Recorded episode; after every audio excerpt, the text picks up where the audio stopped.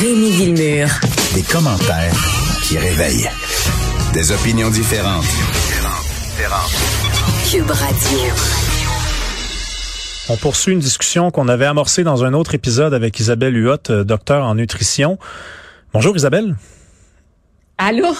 J'avais trop de choses à dire. J'ai dit, il faut qu'on revienne sur ce thème-là. Oui, les boissons énergisantes notamment. Oui, les boissons énergisantes parce que honnêtement là, ça fait la croissance des ventes est phénoménale. ce qui m'inquiète vraiment là, c'est que les jeunes de plus en plus jeunes deviennent dépendants à ces boissons-là, puis ça c'est vraiment inquiétant. Ouais, puis je, suis content que tu en parles parce que moi, sans être dépendant, j'ai réalisé récemment que je l'avais peut-être été parce que j'ai travaillé dans des bars, ah puis je buvais euh, pendant un an je buvais trois Red Bull par shift. Donc, par quart de travail. Ah oui. Et pour de vrai, ce qui est encore plus triste là-dedans, c'est que c'est même pas pour me donner de l'énergie. J'aimais le goût, tout simplement. Ah oui, mais en général, c'est pour donner de l'énergie. Hein. C'est la base euh, d'une euh, de la définition de la boisson énergisante à base de caféine, de vitamines du complexe B, les vitamines du complexe B qui contribuent à libérer l'énergie. Euh, à base de taurine, un acide aminé soufré, à base de glucuronolactone, en tout cas, bref, la liste d'ingrédients s'allonge. Pour toi, c'était le goût. en général, les jeunes, là, ils prennent vraiment ça justement pour danser toute la nuit. Mais ce qui est plus inquiétant, c'est que les, les jeunes de 9-10 ans déjà sont adeptes. Puis on sait qu'on peut devenir dépendant à la caféine, peu importe la source, parce que dans les boissons énergisantes, des fois c'est du guarana, euh, qui est un arbuste qui vient d'Amérique du Sud, qui fournit de la caféine. Ça peut être du yerba maté qui est très tendance. On l'a abordé vite vite hier également, euh, mais ça fournit aussi de la caféine. Puis les jeunes sont pas habitués prendre la caféine.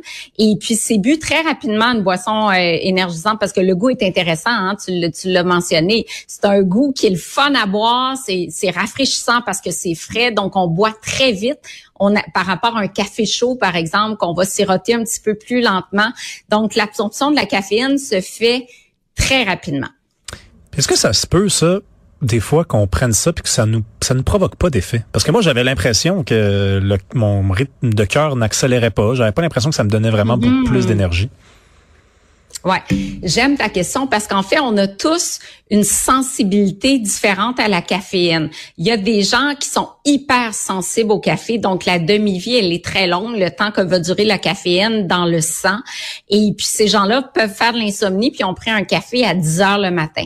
Il y en a d'autres qui prennent un espresso le soir et qui vont bien dormir. Donc cette sensibilité-là, elle est individuelle plus on en prend, plus euh, on s'habitue également à la caféine ou encore à la théine là, qui va être contenue dans, dans le thé, le thé noir par exemple.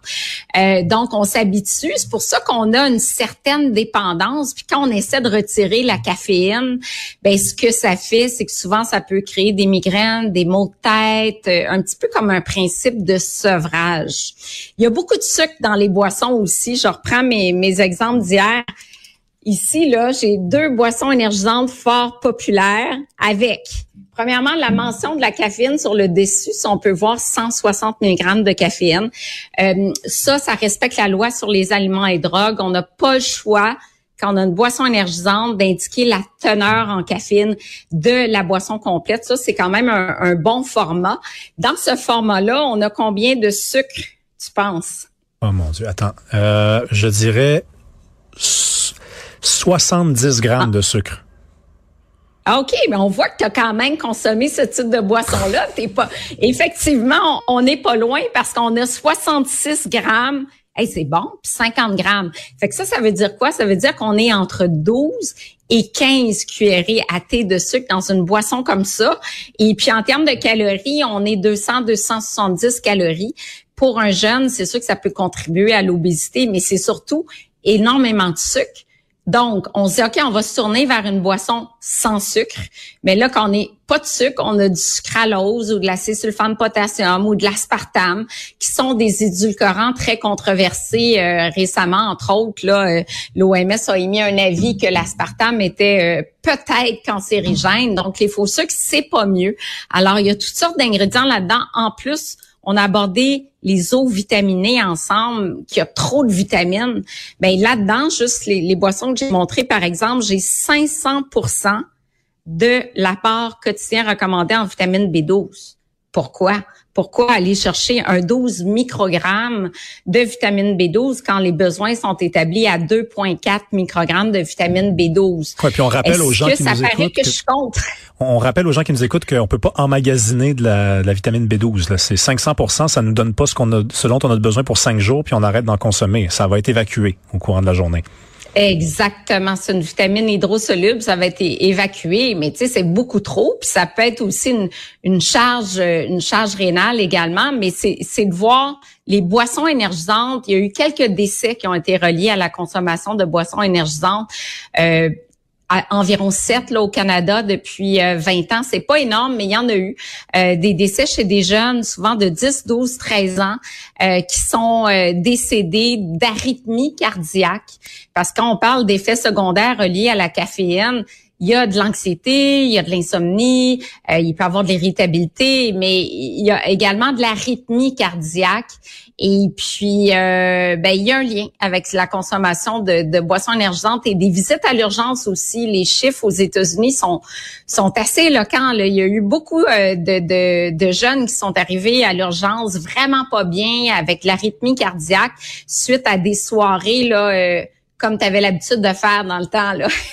Mais je te rassure, je buvais pas des grosses canisses de même. Là, ce que tu viens de montrer, une grosse canette de 70 grammes de Rockstar, euh, j'en buvais pas trois. Là. Ça, je buvais des trois petits Red Bull. C'est ça. Puis le petit Red Bull, euh, de mémoire, je pense c'est 80 mg de caféine, donc euh, c'est l'équivalent d'un espresso. Tu sais, faut faut comprendre qu'un café, c'est 135 mg de caféine. Euh, euh, il y a des boissons énergisantes qui ont 50 mg de caféine à base de yerba maté. Il y en a d'autres qui en ont 120, 130, 160. La loi sur les aliments et drogues ne permet pas d'avoir plus que 180 mg de caféine dans une boisson énergisante euh, par unité et pas plus que 400 mg par litre, qui est la, dose maximale de caféine permise pour un adulte dans une journée. Là. OK, OK. Tu voulais revenir aussi sur la, la, boisson Prime, qui est interdite maintenant. Mm-hmm. Oui. Les boissons de réhydratation Prime sont toujours vendues. Là, c'est important de faire la différence entre une boisson énergisante qui contient de la caféine, puis une boisson euh, de réhydratation qui contient dans le code Prime de l'eau de coco euh, vendue pour nous aider dans nos activités sportives. Au niveau de Prime, ben, il y a deux semaines, je pense c'est le 14 juillet, euh, Santé Canada a fait un rappel, étant donné que cette boisson-là contenait 200 mg de caféine. Puis là, je le rappelle, selon la loi sur les aliments et drogues, on ne on doit pas dépasser 180 euh, mg de caféine dans un contenant individuel. Donc, ces boissons-là là, étaient hyper populaires. Les parents disaient, mais ça n'a pas de bon sens, mon enfant en veut, en veut, en veut, parce que c'est des boissons qui, qui, euh, qui ont été créées par deux influenceurs, euh, Logan Paul puis KSI, qui ont des millions de, followers de, qui les suivent là, sur Instagram, sur TikTok. Et il y a eu un tel engouement que les boissons, les gens se les arrachaient, ils se vendaient jusqu'à 8 et 9 dollars. Euh, parce que justement les gens avaient de la difficulté à en trouver puis tout le monde en voulait. Et ça ça démontre à quel point les influenceurs parce qu'on peut pas faire de publicité aux jeunes de 12 ans sur des boissons énergisantes. On peut pas en vendre dans une école primaire. On peut pas commanditer un événement sportif destiné aux enfants. On peut pas faire une publicité télé euh, destinée aux enfants avec des boissons énergisantes euh, mais par contre les réseaux sociaux ben ça ça laisse place à, à, à beaucoup d'influence. Puis c'est ça aujourd'hui qui, qui va changer le comportement des jeunes. C'est les réseaux sociaux, là. C'est pas les publicités à la télé. Fait qu'il faudrait qu'il y ait un meilleur encadrement de ce point de vue-là également. Puis là, la boisson euh, Prime Energy a été retirée du marché, mais je pense que ça demande un suivi, euh, un, petit peu, euh, un suivi, une réglementation là, sur les boissons énergisantes et, et les jeunes de 18 ans et moins. Là. Mais là, informe-nous, parce que moi, il y a quelque chose que je comprends pas. Comment c'est possible que ces produits-là arrivent sur les tablettes en premier lieu? ils sont, ils sont euh, rappelés parce qu'ils respectent pas des normes, mais comment ils aboutissent mm-hmm. d'abord sur les tablettes? Et ça, c'est, c'est, euh, je pourrais en parler longuement. Moi, je dirais le manque d'inspecteurs de l'Agence canadienne d'inspection des aliments. Il y a tellement de choses sur les tablettes que on réalise des qui sont pas permises ou des fraudes alimentaires ou des allergènes non déclarés. Il y a carrément pas suffisamment d'argent qui est mis euh, au niveau de l'inspection des aliments. Puis effectivement, comment qu'un dépanneur ou, qu'une chaîne d'épicerie peut accepter de mettre sur les tablettes un produit comme celui-là qui ne respecte pas la loi sur les aliments et drogues. Puis ça, ça amène un, problème beaucoup plus vaste là, qui est celui du, du, manque d'inspecteurs euh, pour euh, faire le tour de ces problématiques-là. Tu vas nous parler aussi, euh, j'ai vu ça passer, un mm-hmm. homme fort qui renverse tous les stéréotypes parce que Christophe Chénard, un homme fort québécois, c'est un végétarien. Oui, j'ai aimé ça quand j'ai lu ça dans le journal de Montréal euh, aujourd'hui. C'est un, végétarien de 6 pieds 1, 310 livres. Écoute, il gagne des concours là et il est végétarien. Moi, ça me plaît quand quand quand je lis ça. Ben d'abord, j'ai calculé ses besoins. Les besoins en protéines d'une personne sédentaire, on parle d'à peu près 0,8 grammes par kilogramme de poids à 1 gramme par kilogramme de poids. Lui, ses besoins sont plus élevés, 1,5 grammes à 2 grammes par kilogramme de poids, ce qui amène à peu près un 211 grammes de protéines par jour.